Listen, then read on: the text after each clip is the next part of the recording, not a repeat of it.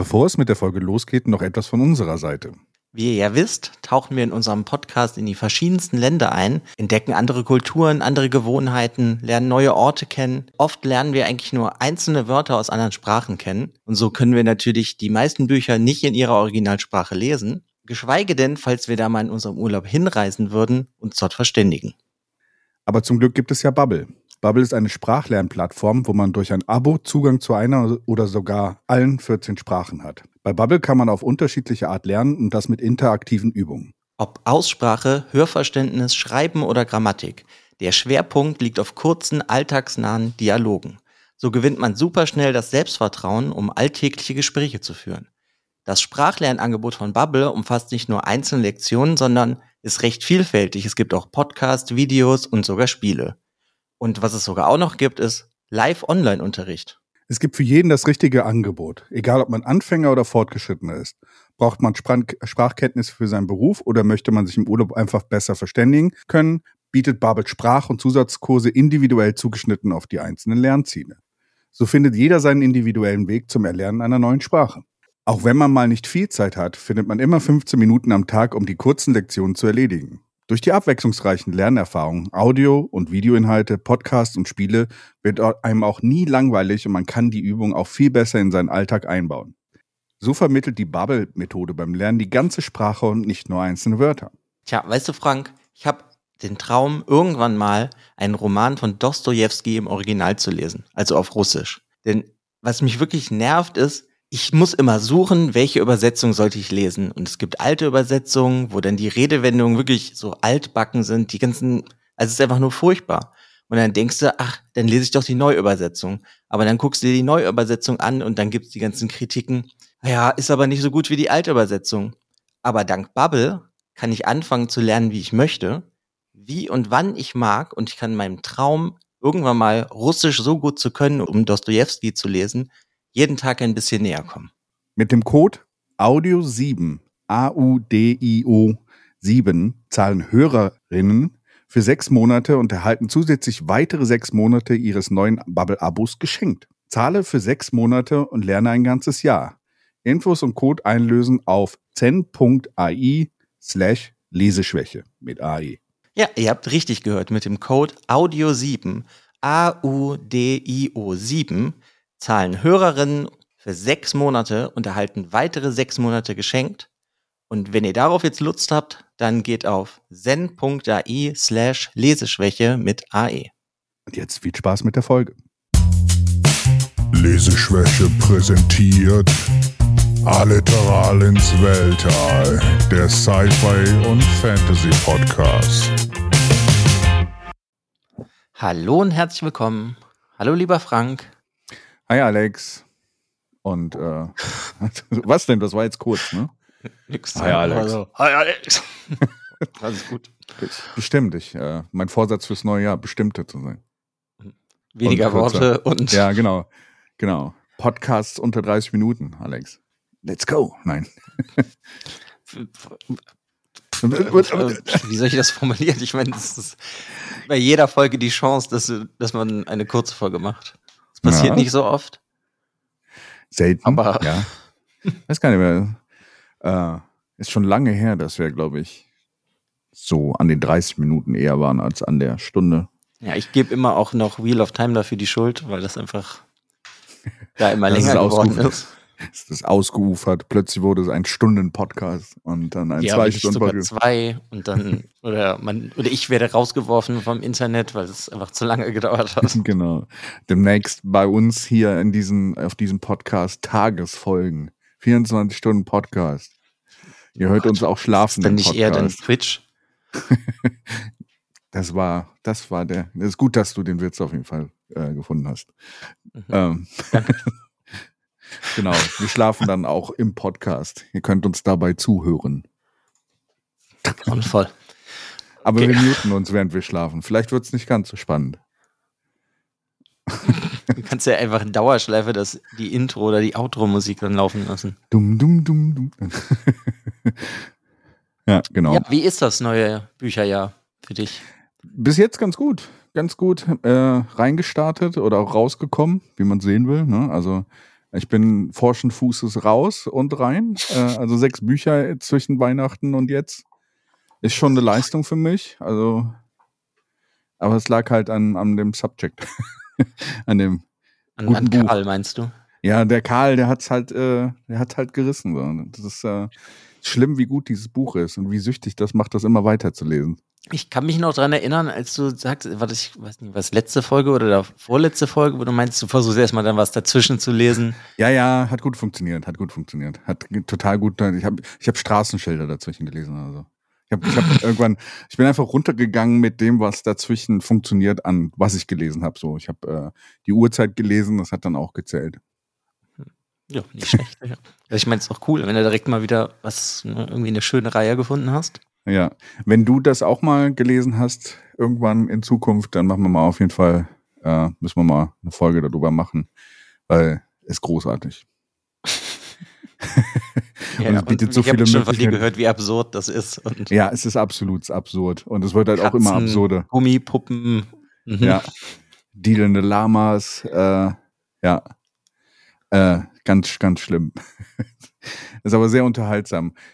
Äh, sprechende Geißböcke, äh, Erster FC Köln? Ja, nicht so richtig, aber es gibt halt einen Charakter, der ist halt ein Geißbock, der irgendwie dann auch so wie die Katze plötzlich sprechen kann. Heißt Aha. der, der Charakter heißt Präpotente. Und war das einzige Ge Geißbock, das bei seiner F Frau, Fräuchen, Frauchen, keine Ahnung, halt in das Haus durfte. Und ganz komischer Kerl. Also es wird auf jeden Fall immer absurder, die Reihe. Es wird nicht, abs äh, sagen wir, nicht ab unbedingt absurd. Ich glaube, das Absurdeste war fast am Anfang, aber so diese Situationen, die erzeugt werden. Ich finde es unfassbar gut. Das Worldbuilding von dem Kollegen ist unfassbar gut, der das Ganze gebaut hat. Es passt alles und es funktioniert alles. Er greift zwar sehr viele Tropes von anderen Sachen einfach auf, aber so wie er das umsetzt, ist es einfach unfassbar gut. Und dieses Ganze mit dieser Fernsehshow und diesem Dungeon-Theme und sowas und ähm, du hast ja diese KI, die diesen Dungeon äh, ähm, steuert und diese KI wird mehr und mehr self-aware. Mhm. Irgendwann hat sie, hat die KI zum Beispiel gar keinen Bock mehr drauf zu hören, was so die, die Betreiber der Show eigentlich von ihr verlangen und macht dann halt einfach eigene Entscheidungen und lehnt halt einfach so bestimmte Sachen einfach ab. Und sie ist halt einfach äh, schon seit Anfang an äh, absolut ein Kink auf, auf Karls Füße. So, deswegen. Und ist auch alles, äh, ist ein Indie-Autor, ne? Und, ja, ja, genau, self-published, genau, genau. Und ähm, Schon cool. Ja. Aber äh, der macht ja, wie gesagt, halt, hat auch andere Bücher gemacht und so. Dieses Kaiju-Ding hat's ja, hat's ja glaube ich, mal von erzählt. Mhm. Ja, das habe ich auch auf meiner Liste. Würde ich auch mal reinhören. Das gibt's auch diesem, äh, also ich habe mir auch die Hörbücher davon angehört und die sind echt sehr gut ähm, ähm, produziert äh, von Soundbooth Theater. Und äh, die haben halt auch für dieses Kaiju-Ding zum Beispiel ähm, auch ein Hörbuch gemacht. Aber es alles, es gibt's nicht auf Deutsch, ne? Es ist alles auf Englisch. Ja, leider ja. Also ich wäre cool, wenn es irgendwann mal auf äh, Deutsch übersetzt wird, wobei ich mir dann manchmal an manchen Stellen so mich frage, ob es funktioniert. Aber also Ja gut, das ist ja immer die Frage. wobei die Charaktere schon aus der ganzen Welt kommen. Du hast da eine Isländerin dabei, die hat dann halt immer so äh, aus Island die Sachen dabei äh, und halt so ein bisschen dieses äh, Thema von ihrem Charakter ist dann so eher in isländische Richtung und sowas. Und sie verpacken halt auch immer so verschiedene Sachen, so zum Beispiel Buch 6 oder sowas geht im Generellen um Kartenspiele. Das heißt da TG, Trading Card, ne? also TG. Also so wie Magic oder sowas. Ja, ja, genau, genau. Aha. Und so funktioniert dann der ganze Kampf zum Beispiel auf Ebene 9 mit Karten. Aha, okay. ich meine, das erinnert mich irgendwie alles so ein bisschen an die extreme Version von Ready Player One. Ja, aber jetzt mal so vorsichtig ausgedrückt, aber ja, aber so wirklich so super viele Sachen so. Dann, äh, ähm, wie gesagt, ich bin jetzt auch dem dem dem dem ähm, Patreon von ihm beigetreten und sowas und die die Leute im Patreon können heute auch voten, äh, was zum Beispiel das Thema des nächsten Buches sein darf und sowas. Und er hat so Oha. verschiedene. Und es gibt zum Beispiel, dass da wird gesagt, ein paar Level. Er hat geplant, ein Level in Zukunft, was auf so weird Fairy Tales, weißt du, so Fairy Tales gone wrong, äh, oh, das hört sich toll an.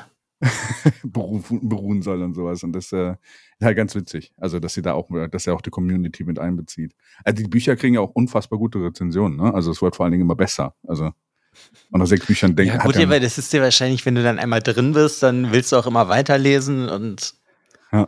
Es ist halt, du willst auch die ganze Zeit immer wissen, so, eig- eigentlich sind zum Teil ein- einfach die Beschreibung von Gegenständen. Ne? Du hast halt immer wie, wie beim Rollenspiel, dass du Gegenstände findest, äh, dass der Karl halt Gegenstände findet und dann guckt er sich immer die Description an und dann gibt diese KI halt dieses Description von diesen Gegenständen und teilweise ist das so, so bescheuert und äh, so auch an was es dann irgendwie orientiert worden ist und sowas. Funktioniert halt auch mega gut, wenn du über Patreon nachdenkst, kannst du halt auch Leute, die bestimmte Patreon-Stufen haben, halt einfach als Leute mit reinbringen in so Descriptions. Was halt auch ganz das witzig ist so ein Tier davon, oder?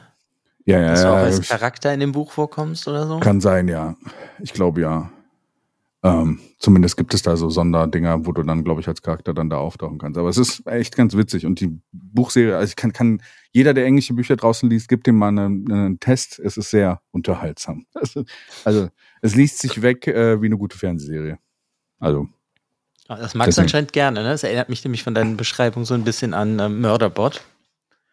Ja, Murderbot ist äh, anders, aber ähnlich so von der Unterhaltsam. Äh, es ist vor allen Dingen, aber man muss sagen, im Gegensatz zum Murderbot sind das halt sechs Bücher und das letzte Buch ist jetzt fast 800 Seiten lang gewesen. Also die Bücher sind auch nicht kurz. Ne? Also es wird vor allen Dingen immer länger. Und Mhm. äh, da ist Murderbot ja so ein bisschen anders. Das ist ja eher so die Kürze, in der Kürze liegt die Würze. Mhm. Und äh, deswegen muss man mal gucken. Ja, was ist, wie, wie ist dein äh, Lesejahr so gestartet? Ja, eigentlich ganz gut. Also angefangen habe ich mit Pinocchio. Und ist in der Nase gewachsen? Ich weiß, dass es gar nicht im Buch vorkommt eigentlich, aber ja. Doch, so, also es kommt vor, aber ich hatte halt irgend, also ich kannte vorher nur diesen Disney-Film. Ja, das ist das Den- mehr. Den Das Guillermo del Thema. Toro-Film habe ich immer noch nicht geguckt. Der soll gut sein? Ne? Ja, habe ich auch gehört, habe ich aber noch nicht geguckt, weil, hm, weiß ich nicht, habe ich einfach mal dem Buch halt eine Chance gegeben. Ich glaube sogar ein Neujahr. Und ich finde es ziemlich cool. Es ist, glaube ich, auch schon 100 Jahre alt. Wenn Ja, ich ja. mich jetzt ist nicht vertue. Public Domain auf jeden Fall schon, ja. Ja, das sowieso, aber ich meine, es ist auch ungefähr 100 Jahre alt. Aber Mhm. ich, wie gesagt, vielleicht vertue ich mich auch. Und ich fand es gar nicht altbacken. Also, es war irgendwie ganz cool. Es hat natürlich Und- so, es fehlt natürlich Technologie und sowas, aber irgendwie hat das einfach ganz gut funktioniert. Ja. Ich, es soll auch relativ dunkel sein, ne? Es soll auch so relativ dunkel sein dafür, dass es halt von Disney mal irgendwann als Kinderfilm umgesetzt worden ist, ist das Buch eigentlich viel, viel dunkler, glaube ich, ne? Also ich habe es jetzt noch nicht gelesen. Ja, auf jeden Fall. Also, aber ich meine, das ist ja eh so auch wie bei alten Märchen oder sowas. Die sind ja eigentlich auch nie so fröhlich. Was habe ich letztens gesehen? Da ging es darum um deutsche Märchen, hier Grimm und sowas, ne? Also Die sind ja. besonders fröhlich. Das was besonders blutig sind unsere deutschen Märchen. Dass irgendwer immer einen Kopf verliert, irgendwelche Leute Oder die sterben. Hände werden abgehakt Ja. oder so, ja, oder die werden gegessen. Ja. Also Ja. das ist nicht so extrem bei Pinocchio. Aber also es ist schon, es, es kommen halt einfach Themen halt auch vor, die, die ich jetzt unbedingt hätte ich nicht einfach mit gerechnet. Ja. Und Pinocchio cool. ist halt so, so ein bisschen so der kleine Idiot, der halt so, ich meine, der ist halt ein hölzerner Junge. Und ähm, der fällt halt einfach auf alles rein, auf Leute, die ihn beklauen wollen, die ihn ermorden wollen. Ja, aber irgendwie, also auf jeden Fall ganz interessant. So ein bisschen wie Hans im Glück, äh, ohne das Glück. Weil der ist ja auch eher einfach. Ich weiß nicht, ob du dich noch an die Geschichte erinnerst. Hans im Mhm. Glück war ja auch eher eine einfache Figur, aber die hatte mehr Glück als Verstand, wie man so schön sagt. Fehlt halt äh, Pinocchio dann quasi der Verstand an der Stelle. Äh, das Glück an der Stelle. Ja, das auf jeden Fall. Und irgendwie, ich fand es halt irgendwie krass, weil irgendwann wird es total absurd. Irgendwann verwandelt er sich auch in ein Tier, weil er Okay. dann irgendwie in ein Land, wie in so ein, ja, ein Fantasy-Land geht, sag ich jetzt mal. Also das ist sehr, ja, irgendwie interessant. Aber ich weiß jetzt gar nicht, ob ich das unbedingt meinen Kindern vorlesen würde, wenn ich welche hätte. Ja. Klingt nach einem Buch, was eigentlich so im Ursprung eher was für Erwachsene ist. Ne? Also, Ja, also ich glaube, du kannst es Kindern schon zumuten, die verstehen da manche Themen sehr wahrscheinlich einfach nicht, aber ich glaube, als Erwachsener kannst du fast am meisten da rausziehen. Und es ist halt ein italienischer Klassiker, also Ja. war auf jeden Fall ganz cool. Ja, es das steht auch irgendwo auf, auf der Liste für mein, mein Jahr auch noch. Also, das, das wollte ich irgendwann auch, auch mal irgendwann reingucken. Mhm. Ja, das und sonst habe ich halt einen Autor gelesen, den ich noch nicht kannte, aber den stelle ich dir jetzt gleich sowieso vor. Deswegen muss ich da jetzt nicht vorgreifen. Ja. Ja, Was ich noch sagen wollte, wir können, können ja gleich dann direkt da reinstarten. Okay, und sorry, ich habe dich Nee, rede, rede, rede. Ich wollte eigentlich noch so für den Anfangsgeplänkel, äh, wollte ich noch was reinbringen, was jetzt gerade so ein bisschen aktuell ist. Tor sagt ja was, ne? Torbooks. Ja. Die gibt es ja seit 2008 und sind so der Verlag für Science Fiction Fantasy. Äh, und die nennen sich um. Und zwar schon am 23. Januar. Und heißen demnächst dann Reactor. Mhm. Das ist ein wunderschöner Name. Und warum machen die das? Einfach ein Remarketing, quasi, das wird halt einfach komplett umgenannt und die kriegen dann auch, glaube ich, mehr von diesen ganzen, alles, alles, was um Fantasy geht, wird dann über dieses Reactor gemacht. Die haben ja auch, die haben auch eine Zeitschrift, die sie rausbringen für Science-Fiction-Bewertungen und sowas. Und äh, da gibt's ja nicht nur das, Kurzgeschichten kommen bei Tor auch äh, viel raus oder jetzt in Zukunft bei Reactor. Und ähm, das soll noch so ein bisschen mehr dieses Fantasy- und Science-Fiction-Thema äh, soll jetzt komplett nur noch über Reactor laufen. Ja, aber die hingen doch auch irgendwie mit was anderem noch zusammen, was auch Tor ist, die andere Sachen rausgebracht haben oder so, ne? Ja, Macmillan und sowas äh, ist auch äh, quasi dazu. Im Endeffekt, also Macmillan Publishers ist quasi der, der, der, die Dachorganisation. Und ich glaube, das Ganze Gehört das nicht sogar? Äh, genau, Pension Random House. Nee, das ist. Alles, äh, nee, Macmillan ist so, glaube ich, das Ganze. Und ich bin mir gar nicht sicher, ob Macmillan nicht sogar auch Bertelsmann gehört. Holzbrink. Nee. Keine Ahnung. Das weiß ich auch nicht. Springer, glaube ich sogar. okay, keine Ahnung. Auf jeden Fall. Ja, also das ist ja gerade aktuell gewesen, wollte ich gerade nochmal reinbringen. Also demnächst keine Torbücher mehr, sondern Reactor-Bücher. Und sie haben auch ein neues Logo. Muss ich halt direkt sagen, ich finde, das klingt ganz grauenhaft. Ja, aber das Logo ist süß. Sie haben jetzt so ein kleines ja, Raumschiff aber als Logo. Gesehen davon, ich weiß es nicht. Wo, wo kommst du raus bei Reaktor? Hört sich irgendwie nicht so schön an. Ja, wird wahrscheinlich dann eher äh, schwer zu suchen. Wobei sie vielleicht auf Tor, es gibt ja dieses ähm, Sicherheitsnetzwerk, Tor-Netzwerk. Vielleicht wollten sie auch, also die Onion Router-Netzwerk, deswegen Tor. Äh, mhm. Vielleicht wollten sie auch irgendwie damit nicht mehr assoziiert werden. Keine Ahnung. Ich weiß nicht. Aber ich heißt es denn auch immer dann Reaktor. ich weiß nicht. Aber gut, es betrifft uns ja jetzt nicht hier so, sondern es ist ja mehr der englischsprachige Raum. Ja, wobei die halt auch viel, eigentlich ist fast alles bei Tor, was, was zumindest aus meiner Richtung so, so an Büchern, äh, was ich auf Englisch lese, ist irgendwo auf eine irgendeine Art und Weise mit Tor verbandelt. Also die sind schon einer der, also das Ding, also ich glaube, Tor ist der Grund, warum so viele Science-Fiction- und Fantasy-Bücher halt mittlerweile wirklich auch published werden. Also, also, weil sie halt so ein großer Verlag mittlerweile sind, dass sie da halt auch wirklich solche Sachen rausbringen können. Ja, aber, wo du eben gesagt hast, äh, über den einen wolltest du sprechen, den du ja auch entdeckt hast, oder über den, äh, den du jetzt kennengelernt hast über die letzte ja, Zeit? Entdeckt, ich meine, wir haben, glaube ich, schon öfters mal irgendwie über den geredet, aber da hatten wir ja, oder du hast sein, ja sein auch Vorname hat zwei Buchstaben. Ja, DJ. die, die DJ, DJ. Ne? Ja, ja, genau. Ich stelle dir nämlich diesmal einfach heute so ein bisschen den Autor vor, weil ich habe mir ja. erst seit drei Bücher von dem reingepfiffen, nenne ich es jetzt mal. Ja, äh, reingekalt nennen wir das ich, jetzt.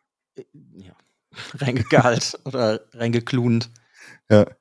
Ja, und das ist ein amerikanischer Autor und ähm, der schreibt irgendwie einfach immer Bücher, wo eine sehr große Vertretung einfach für LGBTQ plus QA, sagt man das so? Ich kann es mir einfach nie merken. Äh, LGBTQA plus. So rum, ja. Oder ich, AI Plus gibt es glaube ich, auch noch. Ja. Ja, und der, der hat auf jeden Fall, also, das ist einfach in seinen Büchern vertreten, weil der so, ja, wie sagt man das? Der möchte, dass diese Menschen auch einen Ort in Büchern haben, wo sie halt vertreten sind und wo mal, wo sie sich so ein bisschen zurückziehen können, würde ich es jetzt mal nennen. Mhm. Und das finde ich ist ein super süßer Gedanke. Und das funktioniert auch irgendwie gut, weil der macht das jetzt nicht so penetrant, dass das ganze Buch sich nur darum dreht, sondern das ist dann halt einfach ein Charakter in dem Buch. Oder manchmal ist es der Hauptcharakter oder es ist immer der Hauptcharakter, das weiß ich nicht. Ich kenne ja nur drei Bücher, aber das funktioniert ganz gut. Und ähm, jetzt muss ich halt gucken, die Bücher, die gibt's nämlich auch auf Deutsch, weil der ist ja auch vertreten und das jetzt in den letzten Jahren. Mhm. Dann gibt's halt einmal, das heißt Mr. Panassos Heim für magisch Begabte. Und da geht es um einen Beamten namens Linus Ba- Baker. Und ähm, der arbeitet für in der Sonderabteilung des Jugendamts und ähm, er kümmert sich um das Wohlergehen von magisch begabten Kindern. Und dann geht er halt immer in so ein Waisenhaus und dann testet er das und redet mit denen und guckt halt, dass alles, dass es denen gut geht, dass alles richtig läuft. Aber er ist halt sehr beamtet. Also irgendwie so stelle ich mir auch einen deutschen Beamten vor in einem Buch, muss ich jetzt gestehen. Ist das so ein bisschen angelegt an Dr. Panassus? Dieses, äh, ähm, die, also, oder nehme ich dir gerade was vorneweg? Äh, Nö, ich würde sagen, ja. Ist so ein bisschen Ja? daran angelehnt. Ja, Ja, weil- ich, der, also das ist nämlich auch noch so ein Ding. Der sucht sich immer unterschiedliche Sachen, glaube ich, an denen er Spaß hat oder die ihn interessieren. Und dann verarbeitet er die in seinen Büchern. Mhm. Der hat zum Beispiel auch ein Buch, wo er Pinocchio mit reingearbeitet hat. Okay. Deswegen, da, das wusste ich ja, deswegen frage ich halt, ob er vielleicht, ob das vielleicht so ein Ding auch von ihm ist, dass er zum Beispiel jetzt Dr. Panassus so, dass er halt so Stories dann auch ein bisschen aus einer anderen Sicht oder auf Mhm. eine andere Art und Weise dann erzählt. Interessant. Ja, auf jeden Fall. Und es ist sehr, was er macht, ist halt irgendwie sehr fantastisch, aber gleichzeitig auch nicht. Weil, ja, Okay. weil, weißt du, dieser Hauptcharakter, der ist einfach wie so ein Beamter und du lernst ihn halt kennen und der ist einfach wie so ein sehr strikter Beamter, der sich an die Regeln hält. Und Mhm. damit spielt er dann halt so ein bisschen und der kriegt dann halt jetzt einen, den Auftrag, an ein ähm, gewisses, äh, zu einem gewissen Waisenhaus zu fahren, was auf einer Insel ist, aber seine Vorgesetzten sagen ihm nicht viel darüber. Und dann kommt Mhm. er halt da an und er kriegt dann erst, ähm, sag ich mal, er kommt mit dem Zug an und dann müsste er mit der Fähre übersetzen. Und da kriegt er erst so, darf er, oder er darf dann erst die Zettel lesen, was denn da für magische Kinder sind. Und da ist wirklich das Unterschiedlichste von einem Gnom, Mhm. ähm, ja, bis zu Lucifer ist irgendwie alles dabei und das, ja, aber wie, wie soll ich das sagen? Es ist, hört sich total seltsam an, halt diese Sachen, dass die da sind, aber der verpackt das so schön und so toll, dass du einfach total Spaß hast. Mhm. Ähm, wie kann ich das? Moment, ich muss gerade überlegen. Sein, also seine Bücher, würde ich sagen, sind so aufgebaut, die haben Humor, immer Herzschmerz und sind immer so cozy, so Okay. wie ähm, Legends und Latte, so in die Richtung. Ja. Also du fühlst dich irgendwie immer so wohl. Und seine Hauptcharaktere werden dann irgendwie immer ja vor so ein Problem gestellt, wie so jetzt hier in dem Buch, dass der halt total strikt ist und sich an seine Regeln halten möchte, aber das funktioniert da halt nicht, wo er hinkommt. Mhm. Okay. Und der soll die da halt eigentlich bewerten und ja, und das dann halt so im Endeffekt die Reise von dem, wie der sich verwandelt, der Hauptcharakter. Okay. Weil das funktioniert halt nie so, wie die Charaktere am Anfang sind. Und was ich so Spezielles an dem Buch super schön fand, ist, dass halt darum so geht, wenn du anders bist, ist das okay. Es ist Ja. nichts Falsches. Und das, das hat mich unglaublich zu Tränen gerührt, so gegen Ende, obwohl du das hast halt kommen sehen, so ab der Hälfte des Buches. mhm. Aber ich sag mal, das kann ich, konnte ich gar nicht aufhalten und das finde ich irgendwie total faszinierend, dass er das halt schafft. Und weil diese simple Botschaft, die ist dir irgendwie so recht schnell klar, aber der verpackt die dir total interessant und total nett. Mhm. Obwohl nicht immer nette Sachen halt passieren, aber es ist halt, äh, also ja, und das würde ich jetzt mal so ein bisschen sagen, nach den drei Büchern, die ich gelesen habe, das ist so ein bisschen das Schema von dem. Und das finde ich total cool. Und dann geht's halt irgendwann immer noch mal so ein bisschen um Liebe, weil der Hauptcharakter hier ist auch homosexuell und das wird halt auch so einfach dann mit reingearbeitet und das ist halt das, was ich meine, das ist halt nicht das Hauptthema des Buches, sondern es ist halt einfach nur ein Teil. Und das Mhm. ist einfach dann echt schön, das kann ich halt nur wiederholen, dass es okay ist, wie du bist. Es ist okay, wenn du anders bist. Ja. Und das ist halt um es geht um Akzeptanz und so, und das ist einfach super cool. Ja, äh, klingt, klingt super. Ja, die habe ich ja, ich habe ja eins davon, ähm, Ja, Das, das, äh, heißt auf Deutsch, das, was du hast, die unerhörte Reise der Familie Lawson. okay, das, das ist über das über Pinocchio, ne? Das, ja, das, The das, Life of Puppets heißt es im Englischen. Ja. Und da, we- weißt du, da ist halt auch im Endeffekt, im Endeffekt wieder sowas ähnliches. Da hast du halt den Herr Lawson, der ist ein Androide, aber der hat einen menschlichen Sohn, den er halt erzieht. Und dann hast du da noch deine lustigen Nebencharaktere. Du hast einen Arztroboter, der so mehr so ein bisschen ähm, brutal lustig ist. Der macht, die macht halt dann auch immer so Witze darüber, dass sie ähm, ah ja, wenn du stirbst, dann ähm, entsorge ich deine Innereien. Okay. Und dann ist noch der andere Roboter dabei, ist ein Staubsauger. Und die können halt alle, die leben halt zusammen und die reden miteinander. Und da ist es auch wieder, da ist der Hauptcharakter, ist, ist, der, ist der Menschensohn. Ja. Und der findet dann halt Sachen heraus und sein Vater wird irgendwann, also sein Vater, der Androide, Gi- Giovanni, Ja. wird halt irgendwann entführt und der will ihn halt retten gehen. Und das dann halt, weißt du, das ist auch wieder so typisch, das hast du schon mehrmals irgendwo gelesen. Und das ist halt auch das Buch, wo er dann Pinocchio und ich habe gerade vergessen, er hat noch irgendeine andere Kinder-Jugendgeschichte damit eingebaut, aber die hatte ich selber, glaube ich, noch nie gelesen. Okay. Und hier funktioniert das auch sehr gut, weil es ist so, der, hier geht es halt darum, dass es spielt in der Zukunft und die Roboter haben sozusagen alles übernommen Hm. und die führen, es gibt dann so böse Roboter und nette Roboter. Und die bösen Roboter wollen, dass die halt nicht frei denken, sondern nur das machen, wofür sie gemacht sind. Und hier hast du das halt auch wieder, dass es so darum geht, dass man vielleicht eine zweite Chance kriegen sollte. Und ähm, ja, weiß ich nicht, dass du deinen eigenen Weg finden musst. Und das sind, das sind so irgendwie so recht simple Themen nicht. Wie sagt man dazu? Ähm, Prämissen, ja, Prämissen, die in dem Buch halt drin. Annahmen, also quasi Grundannahmen dann, ja. Ja, aber das funktioniert aber halt einfach sehr gut. Also es ist Ja. jetzt irgendwie, ich würde sagen, kein Buch von dem ist so richtig perfekt, aber der, der, der fasst dich irgendwann irgendwie so im Innern und dann hatte dich. Und das Okay. finde ich echt super spannend. Also, und das ist alles so, obwohl das hier ist so ein bisschen mehr Sci-Fi, Ja. würde ich jetzt mal sagen. Und das andere Buch war so ein bisschen mehr Fantasy, aber das macht ja im Großen und Ganzen echt einfach so wunderschön. Das macht einfach unglaublich viel Spaß, das zu lesen und du fühlst dich irgendwie wohl. Du lernst irgendwie die Charaktere halt immer kennen und da merkst du halt, wenn du mehrere Bücher liest, dass es sich so ein bisschen ähnelt, dass er immer so einen humorvollen Charakter hat, einen, der nicht so humorvoll ist. Also Mhm. der ist dann so mehr ernst. Aber das geht irgendwie immer super gut auf, muss ich sagen. Das Ja. fand, fand ich, also, es ist echt schön. Klingt gut. Ähm, wie gesagt, äh, das eine Buch habe ich ja auch, wollte ich mir demnächst auch mal, wenn hier Mission 2024 Bücherstapel abbauen, äh, was bestimmt wieder super funktioniert, ähm, äh, der auch dabei ist. Ähm, bin ich gespannt. Kann ich auch nur dazu sagen, die, seine Bücher kommen auch bei Tor Books raus. Mhm. Überraschung. Ja, Reaktor. aber ja, es Reaktor. ist halt cool. Und das dritte, was ich von dem gelesen habe, das heißt auf Deutsch ähm, Das unglaubliche Leben des Wallace Price. Und das geht um einen Anwalt und der ist auch total strikt und der will nur arbeiten, arbeiten, arbeiten. Das ist so das Wichtigste für den. Mhm. Und der stirbt dann direkt am Ende des ersten Kapitels. Und dann kommt er in eine Zwischenwelt und da gibt's einen Wächter Hugo und der hat wie so ein Teeladen, nenn ich's mal. Und da kommt er halt an und ist irgendwie verwirrt und dann gibt's halt eine Tür, wo du es dann halt ins Jenseits kommen kannst.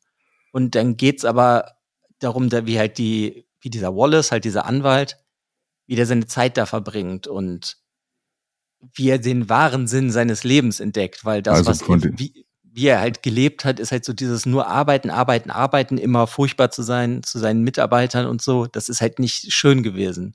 Ja. Und dann geht's halt, weißt du, es sind halt immer wieder so diese ähnlichen bis dieselben Themen, aber immer so ein bisschen anders verpackt. Und das funktioniert halt hier auch einfach. Ja. Es ist halt irgendwie, finde ich das recht schön. Natürlich irgendwo ein bisschen repetitiv, wenn du jetzt wie ich in zwei Wochen drei Bücher von dem liest, aber ähm, Ja. ja. ist halt irgendwie cool. Und irgendwie bist du am Ende irgendwie mal recht berührt und dann bist du halt vielleicht auch ein bisschen traurig, aber der macht irgendwie die Welt schöner mit seinen Büchern, was ja jetzt halt nicht unbedingt alle machen. Ja, das stimmt. Gibt es äh, viele Bücher, die, die das nicht so vorhaben oder sowas, aber ja, das ist gut. Also ist so ein bisschen die auf der Suche nach Cozy Fantasy oder Cozy Büchern, wie du letztes Jahr ja oder bei Mhm. unserem Jahresrückblick gesagt hast, äh, ist das schon mal auf jeden Fall ein guter Einstieg, glaube ich, dann an der Stelle. Und das ist, also nehme ich dann mit, dass so bei ihm das, das Trope in dem Sinne ist, so ein bisschen diese Selbstfindung. Weil, weil du hast ja so Ja. bei allen drei Büchern jetzt gesagt, so diese Selbstfindung ist irgendwie so ein bisschen der Punkt des Hauptcharakters immer in den, in den Büchern. Ja, auf jeden Fall. Und ja, also ich kann dir wirklich nur sagen, ich, für mich hat er das echt schön gemacht. Ist halt, die, aber das meinte ich ja auch eben, ist halt irgendwie nicht perfekt. Ja. So, aber es ist so, das Gesamtpaket ist richtig toll. Also kann ich irgendwie einfach nur echt sehr empfehlen. Deswegen wollte ich jetzt halt nicht, nur ein Buch irgendwie von dem vorstellen und zu viel vorwegnehmen. Ja. Sondern, ja, also auf jeden Fall irgendwie ein Autor, finde ich, den sollte man sich mal angucken. Ja. War TJ Klune auch das mit dem mit den Wölfen da vorne drauf? Das hat Wolf Song oder so heißt ja, das. das Ja, hat's aber noch, das ist ja, glaube ich, letztes Jahr rausgekommen. Ist das oder- nicht schon eine Reihe? Oder eine Reihe oder sowas, die hast du aber noch nicht angefangen, oder? Also, Nee, ich, ich wollte, also der hat, äh, ich glaube, der hat mehrere Reihen. Warte, lass mich kurz gucken. Seafair Series, Tales vom Verania. Und Ja. dann hat er irgendwie Standalone-Novels. Ja, war das hat er auch schon, oh Gott, acht Stück. Ja. Ähm, ja, und ich hatte halt irgendwie schreiben gelesen, die dass Leute der, heutzutage immer so viel. Der ist ja auch noch nicht so lange nicht. unterwegs, glaube ich. Der macht halt anscheinend auch nichts anderes mehr. das ist gut. Kann passieren, wenn man bei Tor ist. Ja, also ich, also ich glaube, der hat auch mehr so, Green Creek heißt die Reihe, die du meinst. Das sind Mhm. schon vier Bücher. Okay, krass. Die von 2016 hat das angefangen, Wolf Song bis 2020 Brother Song. Okay. Nee, die habe ich noch nicht gelesen. Also ich wollte halt erstmal so, ja, so Standalone-Bücher von dem lesen, weil dann bist du halt auch nicht direkt immer in der Reihe gefangen. Das ist halt irgendwie auch ganz nett. Mhm. Aber der hat halt auch andere Reihen. Eine war, glaube ich, auch irgendwie mit so Superhelden und Superkräften. Hatte ich mir nur mal so ein bisschen so an, drüber gelesen, worum es da geht. Aber also auf jeden Fall sehr krass, was, keine Ahnung, der hat jetzt auch, glaube ich, in den letzten 13, 14 Jahren, weiß ich nicht, mehr als 25 Bücher rausgebracht. Ja, also doch einer, der Mhm. relativ viel schreibt. Okay. Ja, Wahnsinn. Crazy. Also ich bewundere immer wieder Menschen, die so extrem viel Kreativ Kreativität äh, besitzen, dass sie so viele Sachen rausbringen können. Und dann halt auch immer andere Geschichten. Aber ja, crazy. Ja, ich, ich habe immer früher gedacht, Stephen King ist so super krass, weil der halt so viele Bücher schon geschrieben hat. Ich meine, ist er auch, ich will ihm das ja gar nicht absprechen und ich mag den ja auch echt gerne. Aber dann finde find ich jetzt irgendwie immer mehr Leute, die auch in kurzer Zeit so viele Bücher rausbringen. Das ist schon extrem. Ja, ja Brandon Sanders. Nee, den gibt's nicht. okay. Ja. Wo der ist anders gemeint, ne? Also, finde ich ganz lustig. Das kann ich da noch vielleicht kurz ergänzen. Der schreibt ja unglaublich viel. Und im Gegensatz zu anderen Autoren gibt er dir eine Timeline, wann seine Bücher ungefähr rauskommen. ja. Und ähm, sag ich mal, wenn du jetzt wie hier das Lied von Eis und Feuer nimmst, da weißt du ja nie, kommt da jemals was raus nochmal. Sondern Ja. du hörst den Autor immer nur sagen, ja, ich arbeite daran, ich arbeite daran. Ich habe schon, weiß ich nicht, 7000 Seiten, ich arbeite aber noch dran. Oder du hast dann hier halt wie Rothfuss, ja. wo einfach gar nichts mehr irgendwie kommt. Ja, doch, es äh, soll jetzt vorwärts gehen, aber ja. Äh, ja, angeblich, aber das ist ja schon seit zehn Jahren so. Ja. Und er sagt dir halt, ja, dieses Jahr kommt ja das neue oder das fünfte Stormlight Archive Buch raus. Ja. Dann sagt dir der aber, weiter geht's aber dann erst, wenn ich das nächste Buch in fünf Jahren schreibe. ja, ja. Ich so, finde, das ist ganz anders gemein, weil du weißt, ja, denkst ja, okay, du weißt, der, du weißt bei dem, der wird das weiterschreiben und der schreibt auch viel schneller als alle anderen und mehr und was weiß ich, aber trotzdem ist dann so, ja, aber jetzt kannst du fünf Jahre warten. ja, ja, der, äh, ich, manchmal habe ich das Gefühl, der hat sein ganzes Leben durchgeplant, wann er welches Buch rausbringt. Und das ist ja auch immer, wenn er ihn zum Beispiel, kann ich nur empfehlen an die Hörer da draußen, ähm, schaut mal bei dem YouTube oder so bei ihm vorbei. Er gibt halt auch immer wieder Updates, wo er gerade steht. Und das ist halt immer so Mhm. das Lustige. Er hat ja auch immer so dieses Coding, ne? Äh, äh, Stormlight 5 äh, äh, und er nummeriert die alle durch und dann sagt er dir immer genau, da bin ich jetzt so weit, dann ist es dann da und sowas und der hat halt echt halt durchgeplant. Dem seine Methode, das ist, ist crazy. Also äh, Mhm. auf das Level muss man erstmal kommen. Ja, Das das ist schon extrem. Das ist schon anders. Aber ja, genau. Dann weißt du genau, in fünf Jahren kommt dann das nächste Buch raus und du denkst so, warum Ja, ist cool, weil du weißt, dann geht's weiter, aber du musst halt trotzdem warten, ne? Aber du weißt auch, dass in der, dieser Zeit, in diesen fünf Jahren halt die anderen Geschichten einfach weitergehen. Und dann Ja, ja, klar, da kommen halt, halt da andere, was 27 Bücher raus, sehr Ja, wahrscheinlich genau. drei neue Reihen, wo du da drin steckst und dann. Genau. ja, krass. Ja. Mal zu meinem Buch. Mhm. Dungeon- mehrfach. Nein, nein, nein, nein, nein, nein, nein, nein. Das hebe ich mir auf. ähm, ähm, Habe ich aber auch schon mehrfach angesprochen. Äh, und zwar geht es äh, heute, wollte ich vorstellen, This is how you lose the time war. Hatten wir schon mal ein bisschen so angerissen. Gibt es auch auf Deutsch, heißt dort der Verlorene der, der Verlorene der Zeiten. Mhm. Das Buch ist rausgekommen 2019 schon. Äh, und Ach, das ist, ist gar nicht neu, alt. das Buch? Nein, das ist nicht neu. Da werde ich gleich drauf zurückkommen. Also das Ganze, warum das jetzt wieder so aktuell ist und warum letztes Jahr so viele Leute darüber gesprochen haben, nehmen wir das gleich mal vorne weg. Gab, es gab letztes Jahr einen Tweet bei Twitter, glaube ich, an der Stelle, der viral gegangen ist, äh, von einem äh, von einem Fan der Manga- und Anime-Serie Trigun mhm. mit dem Namen Bigolas Dikolas Wolfwood. Ja, ja. okay.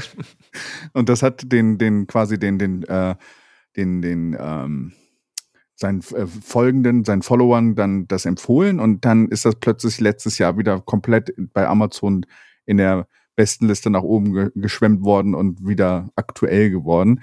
Und mhm. El Montar äh, hat das irgendwie geschrieben, äh, hat geschrieben, I do not understand what is happening, but I'm incomprehensibly grateful to Bigolas Dikolas.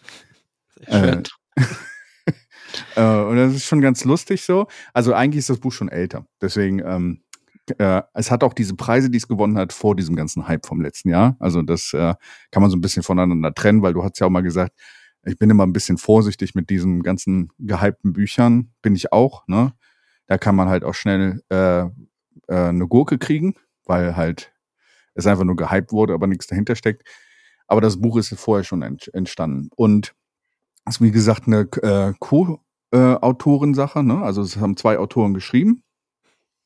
Amal El Motar und Max Gladstone. Also äh, Amal ist äh, weiblich und äh, eigentlich macht die mehr in Richtung äh, äh, Poesie. Aha. Also die macht sehr viele poetische Sachen und schreibt aber auch spe äh, spekulative Fiction, also auch Fantasy und sowas und Fiction und sowas. Aber eigentlich auch, äh, das merkt man halt, dass sie halt auch in dem Buch merkt man das extrem, gerade wenn man sich das auf Englisch holt, das Buch, ist es auch teilweise etwas schwierig zu lesen. Das Englisch da drin ist schon ein bisschen verwoben, was man so aus äh, Poesie und aus, äh, aus so, so ähm, Pro, also aus Sprache, die so eher poetisch oder halt, ähm, ich komme gerade nicht auf das Wort, die halt so ein bisschen mehr ähm, in Reimen und sowas auch teilweise spricht. Mhm. Ist halt ein bisschen schwieriger zu lesen. Max Gladstone, äh, äh, äh, also sie ist aus Kana Kanada, äh, die äh, El Motar. Und äh, die hat angefangen mit äh, bei den New York Times Book Reviews. Äh, 2018 und hat irgendwann dann auch en, en, entschieden, ähm, dass sie dann jetzt Sachen schreibt und die, die, äh, also schon vorher.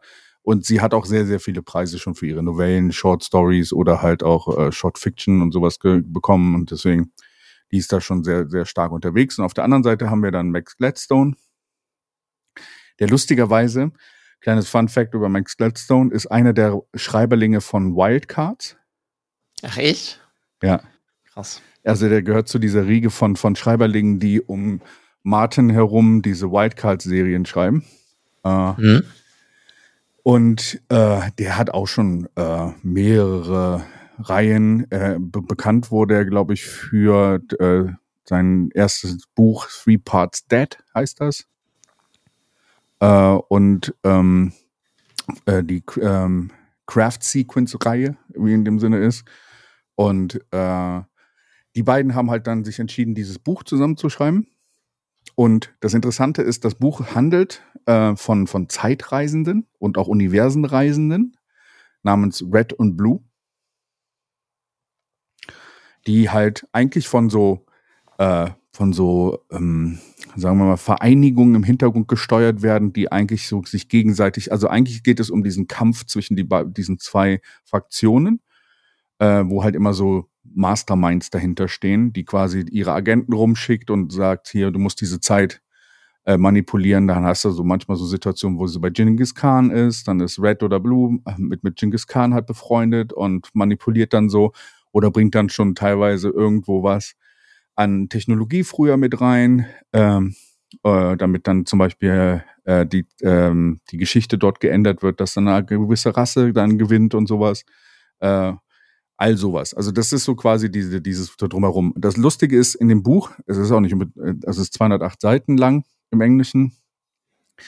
Es wird aber nie so richtig intensiv auf diese ganze Methodik dahinter eingegangen. Es wird so ein bisschen so äh, Licht drauf ge, ähm, drauf geschienen, wie sie halt äh, rekrutiert werden, wie sie halt in diese Fraktion reingekommen sind an irgendeiner Stelle. Und äh, wie es teilweise auch funktioniert, dass sie manchmal auch Dieb, wie sie das so nennen, Dieb gehen, wo sie dann halt 50 Jahre zum Beispiel dann in einer Rasse leben und sich da einen Namen machen, um zum Beispiel das äh, zu äh, beeinflussen. Das ist auch so ein bisschen, die, die Wesen sind so ein bisschen mehr androidenhaft. Also ihr Körper ist nicht ganz menschlich. Äh, und ähm, ja, eigentlich geht das Buch darum, es hat so ein bisschen was, dieses, das, diese Kampf, die, dieser, dieser Time War oder diese äh, Geschichte um diesen Kampf, so ein bisschen im Hintergrund. Und es geht eigentlich darum, wie sie sich immer so korrespondieren. Weißt du, du siehst, hast immer eine, ähm, eine Szene, wo sie irgendwas machen und dann finden sie irgendwo zum Beispiel in dem Blut, den sie gerade getötet haben, dann formt das Blut die Wörter von dem anderen Agenten. Ja, ich war schon hier und danke, was du mir beim letzten Mal dort äh, äh, hinterlassen hast und sowas. Am Anfang ist es quasi so ein Austausch zwischen zwei Parteien, die sich so ein bisschen mhm. gegenseitig aufziehen. Und das entwickelt sich immer mehr und mehr zu einer Liebesgeschichte. Und es ist unheimlich lustig geschrieben. Also es ist schön geschrieben, es ist berührt auch sehr stark. Und das Lustige ist, die haben das auch so gemacht, dass, ähm, also Blue wurde von El Motar geschrieben und Gladstone hat Red die, die, äh, die äh, Briefe geschrieben. Mhm. Und äh, die haben sich die Briefe dann immer gegenseitig zugeschickt und dann wurde das Kapitel dann geschrieben nach der Reaktion auf diesen Brief. Und, und so ist das Buch entstanden. Also quasi diese, dieses Setting da drumherum haben sie dann im Nachgang geschrieben, um diesen Zettel herum, der halt eigentlich immer so den Abschluss eines Kapitels äh, definiert. Und mhm. äh, ist eine unheimlich schöne Geschichte, wie man merkt, so ähm, und ähm, das wird gleich noch wichtig. Es sind beides weibliche Charaktere in dem Sinne, äh, wie sie halt in, in äh, wirklich dann ähm, lieb, sich gegenseitig anfangen zu lieben und was sie dafür sind bereit zu tun. Aber sie sehen sich nie, sondern das ist wirklich immer das, was hinterlassen wird erstmal. Ja, sie sehen sich manchmal so ein bisschen am Rande und ihm wird erst nachher klar, oh, da habe ich dich ja als Kind mal gesehen und da war ich der Wolf im Wald und sowas. Und mhm. äh, so richtig, nee, sie, sie, sie äh, korrespondieren nur durch die Briefe größtenteils und lernen sich durch diese Briefe eigentlich kennen. Und durch das, was sie dann in den Briefen vorschlagen, hey, probier mal diesen Wein irgendwo aus oder dieses Buch da aus dieser Bibliothek und sowas, das kann ich dir empfehlen so über diese Art und Weise. Hat so ein bisschen was wie, als wenn man sich früher Briefe gegeneinander geschrieben hat oder äh, so SMS-Nachrichten und sowas und sich dadurch immer weiter besser kennenlernen. Und, und ein äh, Teil ist dann immer ein bisschen poetischer geschrieben dann von der Frau, oder? Man merkt den Unterschied schon. Also es ist ein bisschen äh, immer ein bisschen mehr Poesie äh, beeinflusst. Also es ist jetzt nicht immer so, aber äh, du merkst es dann in dieser Briefform, wie derjenige antwortet. Ja. Der eine ist mehr so die eine schreibt so halt mehr so, ist so mehr so, haha, so, äh, ne? Ähm, das das habe ich geschafft. Und bei dem anderen ist es mehr so, äh, dass so bestimmte Sachen wie dieser Wein oder sowas gewertschätzt werden und sowas. Das ist so, du merkst halt, dass die Hauptcharaktere halt auch andere, ähm, andere Sachen haben, die sie halt wertschätzen. Hm. Und das Lustige ist, es hat so, das Ganze hat so ein bisschen von Romeo und Julia. Ne? Mhm. Quasi zwei verfeindete Familien oder halt irgendwas, was im Krieg befindet. Und aber auch so ein bisschen, wenn du über Krieg nachdenkst, ähm, zeigt das so ein bisschen, wie im Krieg auch beide Seiten halt die, äh, die Soldaten oder Soldatinnen ähm, eigentlich wie viel diese gemeinsam haben. Und eigentlich äh, ist nicht so wirklich, äh, wenn man so auf dieses kleine Level runterkommt, dass, dass das einfach nur Individuen sind, die eigentlich sehr viel auch miteinander zu tun haben und eigentlich nur gegeneinander stehen, weil sie halt auf der falschen Seite geboren wurden oder auf der falschen Seite rekrutiert wurden. Ne? Also deswegen, und davon mhm. geht's auch in diesem Buch. Das wird, ist so das Grundthema, was halt auch sehr stark rauskommt. Und das wird halt auch gezeigt, wie es dann nachher zu einem Problem wird oder wie sie das dann entsprechend lösen könnten, vielleicht. Also, sehr interessantes Buch und vor allen Dingen fand ich auch ganz, ganz interessant, dass es ähm, äh, natürlich wie jedes Buch heutzutage eine Fernsehserie oder sowas Television oder sowas äh, natürlich schon Optionen dafür gibt. Aber, ähm, aber sie haben gesagt, ähm, also Elmotar hat gesagt, 2019, das wird das auch für, für Fernsehen umgesetzt. Aber die Skripts werden von ihr und Gladstone geschrieben. Das ist eine Bedingung. Und, und sie hat auch ausdrücklich gesagt, dass äh, die, ähm, ähm, die Gender halt quasi das Geschlecht der Charaktere nicht äh, zur Diskussion steht. Hm. Hm, also das ist so ein bisschen die Sache. Dass sie die, das ist für sie wichtig in dieser Geschichte, wie, wie, wie die beiden sich entwickelt haben und wie sie diese Liebe zueinander gefunden haben. Äh, das halt auch diese Geschlechter dazu. Das führt so ein bisschen auch zurück auf das, was, was, ähm, was du ja eben auch mit TJ Klune vorgestellt hast, dass das auch so ein bisschen ein Grundthema ist an der Stelle. Ja. Mhm. Kann ich sehr empfehlen. Ist halt, wie gesagt, kein langes Lesen, aber es ist so ein bedenkliches Lesen. Deswegen habe ich auch hab lange darüber nachgedacht, ob ich das für den Podcast machen sollte. Aber das Buch ist gewachsen in meinem Kopf, je mehr ich darüber nachgedacht habe. Weil ähm, da werden so viele Punkte angesprochen, wo, wo du halt im Nachhinein noch drüber nachdenken kannst. Und es ist so schön dargestellt, wie Menschen ähm, sich ineinander verlieben können, wie Liebe wichtig werden kann, was Leute dafür äh, bereit sind zu tun im, im Sinne mhm. von Liebe. Äh, und äh, wie sehr Gegensätze sich auch dann, dann wirklich auch verlieben können und anziehen können. Es hört sich mega schön an, das Buch. Kann ich empfehlen, ist halt, wie gesagt, es kann Hit or Miss sein. Also, wenn du dir die Bewertung anguckst, äh, sind die all over the place, muss okay. ich sagen. Äh, manche Leute kommen da rein, es ist etwas schwierig, da reinzukommen. Das hatte ich auch am Anfang ein bisschen das Problem, weil durch dieses, wie es geschrieben ist, ist es, wie gesagt, nicht ganz einfach, gerade auf Englisch. Äh, vielleicht auf Deutsch kann ich nicht beurteilen, müsste man mal ausprobieren. Aber ich glaube, das ist, manche Leute kommen da rein, manche kommen, Leute kommen da nicht da rein, deswegen kann es halt so, es ist für viele so ein Eins oder eine Fünf, äh, also von eins bis fünf kann es ein Eins oder eine Fünf sein, sehr schnell. Weil wenn man da einmal quasi, wenn es nicht connected mit einem, dann, äh, dann ist das Buch, dann verliert es sich auch super schnell. Also das ist, mhm. glaube ich, ein Buch, wo du sehr schnell dann aufhören würdest zu, zu, zu lesen. Aber gut, ich meine, das ist ja eigentlich mit jedem Buch so. Entweder das packt dich in irgendeiner Form oder nicht. Ja. Ja, ja, aber es ist, äh, es polarisiert hier schon sehr stark durch die Art und Weise, wie es geschrieben ist. Deswegen, also bei manchen Büchern hast du ja dann Teile, die dann dich vielleicht nicht packen, wo du dann wieder reinkommst. Aber dadurch, dass es so kurz ist und es halt wirklich Arbeit braucht, da so ein bisschen reinzukommen in das Mindset des Buches, ist es dann so, wenn es nicht mit dir connected, wirst du dann halt auch nach, nach Seite 50 oder so sagen, äh, äh, mhm. keine Ahnung, was hier passiert. Vor allem, weil auch dieses, also die Welt, ich finde es so spannend, es wird nicht der Versuch angegangen, wirklich alles zu erklären, was drumherum passiert. Es wird einfach als gegeben gesagt und das wird so gemacht. Es muss nicht logisch sein, was passiert oder äh, sie müssen nicht erklären, was passiert, sondern das ist einfach das Setting, in dem sie arbeiten. Mhm. Das ist sehr angenehm finde. Ja. Was mich ein bisschen irritiert ist, warum man denn alles verfilmen muss.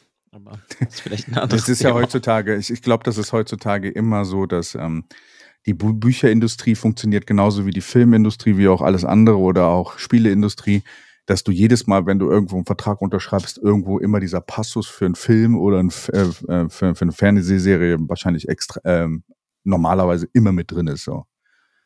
Deswegen äh, ist das einfach Gut, wahrscheinlich. Ich meine, nur wenn die, ich meine, es kann ja sein, dass die Rechte verkauft haben, aber das heißt ja nicht, dass was gemacht wird. Ja, ja, genau. Es kann auch sein, dass es gar nicht rauskommt. Ist halt so, ist auch von, von, einer, von einem Publisher, den ich gar nicht so krass kenne, Saga Press. Ich weiß nicht. Ist jetzt nicht so unbedingt bekannt. Nee. Also für mich. Heißt ja, doch mittlerweile, glaube ich. Also, ja? ich weiß nicht.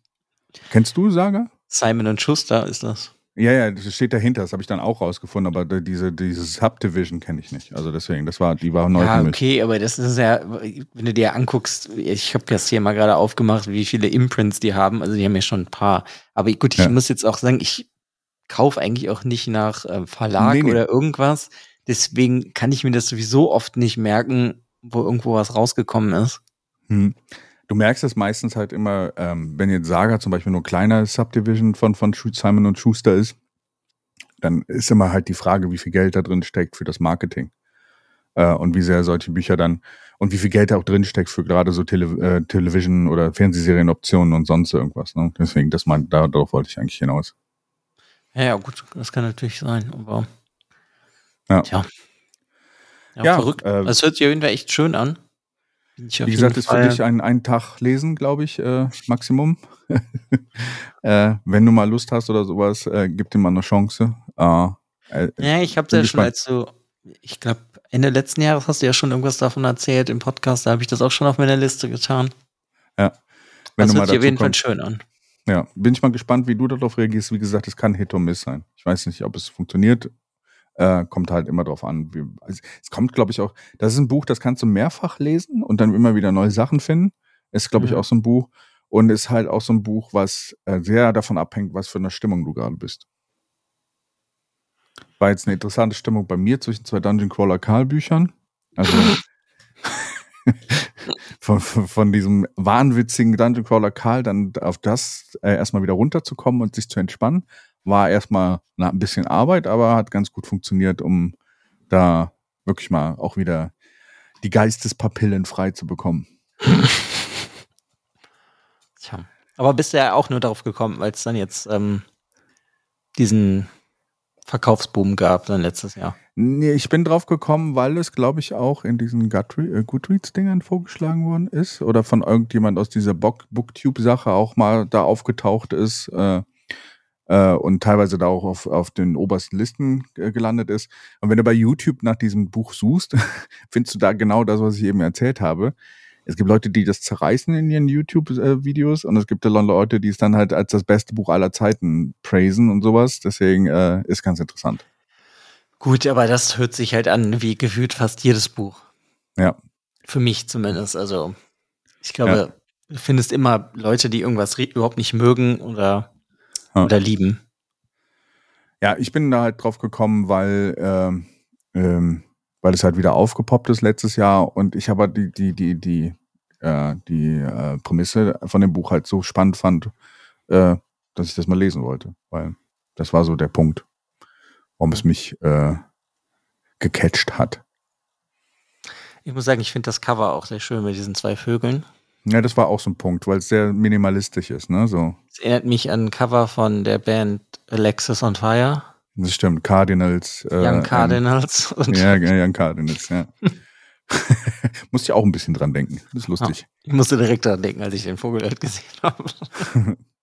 nee, aber ich habe das selten gesehen, wenn du bei dir das bei Goodreads zum Beispiel anguckst und das du mal als Maßstab nimmst oder sowas, hat es halt 36 Prozent 5 Sterne, 33 Prozent 4 Sterne, 20 Prozent 3 Sterne, 7 Prozent 2 Sterne und äh, 2 Prozent äh, ein Sterne. Also ich habe selten gesehen, dass da, dass das so krass verteilt ist. Ne? Also das meinte ich so, dass da die, die, die, die äh, Perzeption oder die Wahrnehmung des Buches halt all over the place ist. So.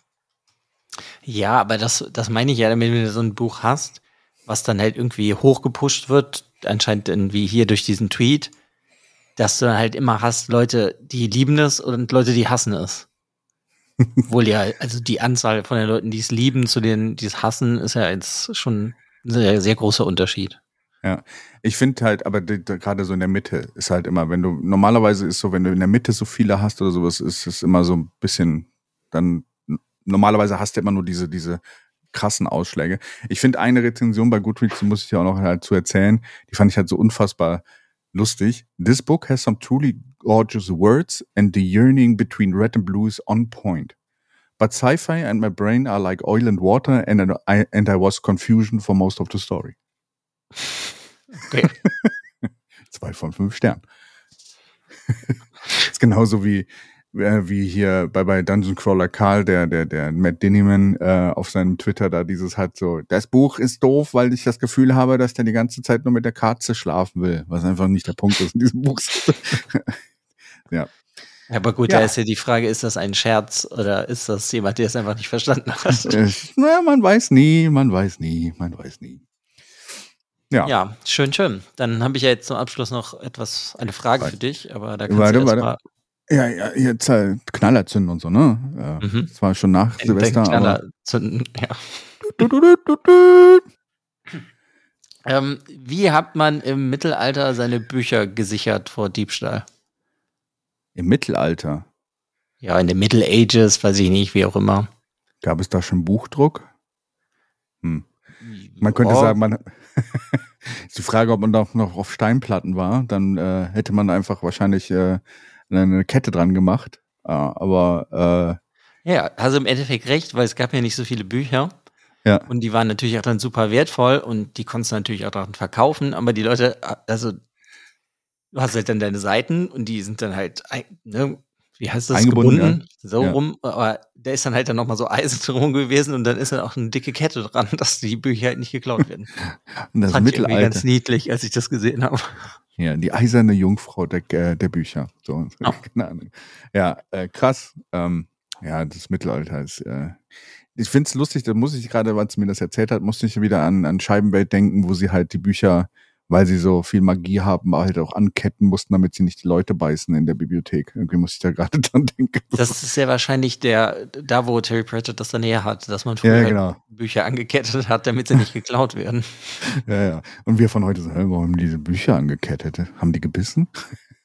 ja. Meinst du, Merlins Buch war auch angekettet? Sehr wahrscheinlich. Aber magisch angekettet. Magisch angekettet. Ja, sehr schön. 52 Minuten, fast 30 Minuten. Juhu. Mhm. Sehr gut. Ja. Danke für diese Folge. Danke fürs Zuhören da draußen. Äh, es hat mich gefreut. Genau. Da, ich danke auch dir, so. Alex. Und wir hören uns dann beim nächsten Mal, wenn es wieder Bücher heißt. Genau.